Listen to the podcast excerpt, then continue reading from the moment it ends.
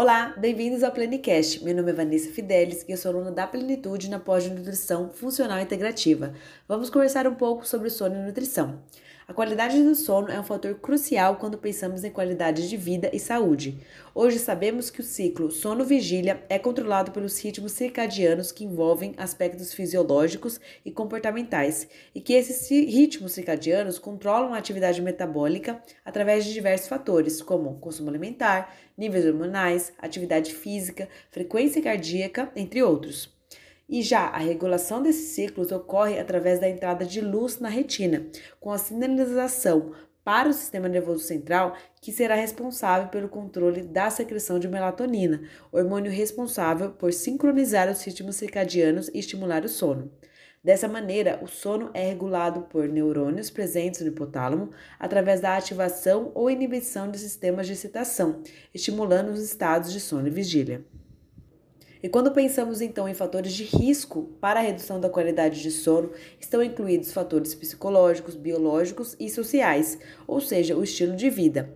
Assim, devemos avaliar o consumo excessivo de cafeína, ingestão de bebidas alcoólicas, trabalhos noturnos, excesso de luminosidade pelo uso de telas como fatores cruciais na qualidade do sono e nos últimos anos diversos estudos observaram uma redução significativa na duração de sono, bem como o aumento da obesidade. E ao analisar o cenário, percebeu-se que uma, há uma correlação negativa entre o índice de massa corporal e a duração de sono. E por isso, a restrição de sono, que é normalmente considerada como menor que 7 horas, vem sendo determinada como um fator de risco para o desenvolvimento de sobrepeso e obesidade. Assim, estudos demonstram que a redução de horas dormidas é capaz de aumentar em 40% o risco de desenvolver eh, obesidade e síndrome metabólica em ambos os sexos. E uma hipótese relativamente óbvia para a relação entre o sono insuficiente e o ganho de peso é o aumento do tempo livre para os indivíduos que dormem pouco, com fácil acesso e aumento da oportunidade para se alimentar, facilitando o consumo excessivo de calorias. Adicionado a isso, um dos principais mecanismos relatados a partir da redução da qualidade de sono é a alteração de dois hormônios responsáveis pela regulação de fome e saciedade, que são a grelina e a leptina. A grelina é um hormônio orexígeno liberado pelo estômago e o pâncreas é responsável por estimular a fome.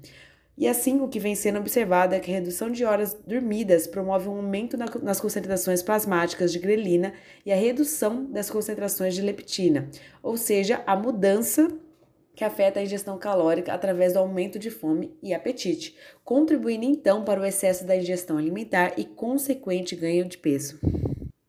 Quando a gente fala desse aumento do consumo alimentar, normalmente ele está associado à busca por alimentos hiperpalatáveis, ou seja, com alta densidade calórica, ricos em carboidratos e gorduras, e além disso, também é observado o aumento de porções, maior desejo por comida, uso excessivo de condimentos, baixo consumo de vegetais e maior suscetibilidade à recompensa alimentar, efeitos dos quais já são observados a partir da redução modesta do sono.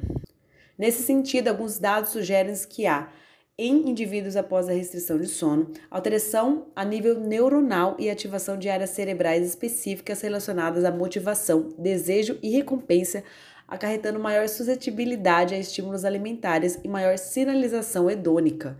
Observe-se também a redução no gasto energético após a restrição do sono, acompanhado por aumento de fadiga, sonolência, sensação de cansaço, alteração de humor, maior responsividade ao estresse e a redução da atividade física, fatores que, somados ao aumento da ingestão alimentar, facilitam ainda mais o ganho de peso.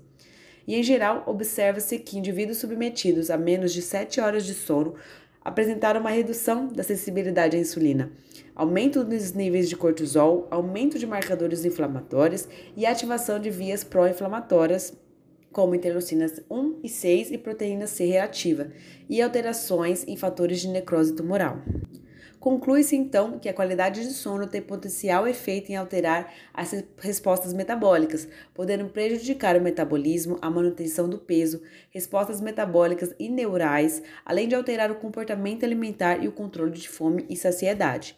E por aí, como está seu sono? Você tem dado a devida importância a ele? Chegamos ao fim e espero ter esclarecido algumas dúvidas sobre esse tema. Obrigada a todos por ouvirem.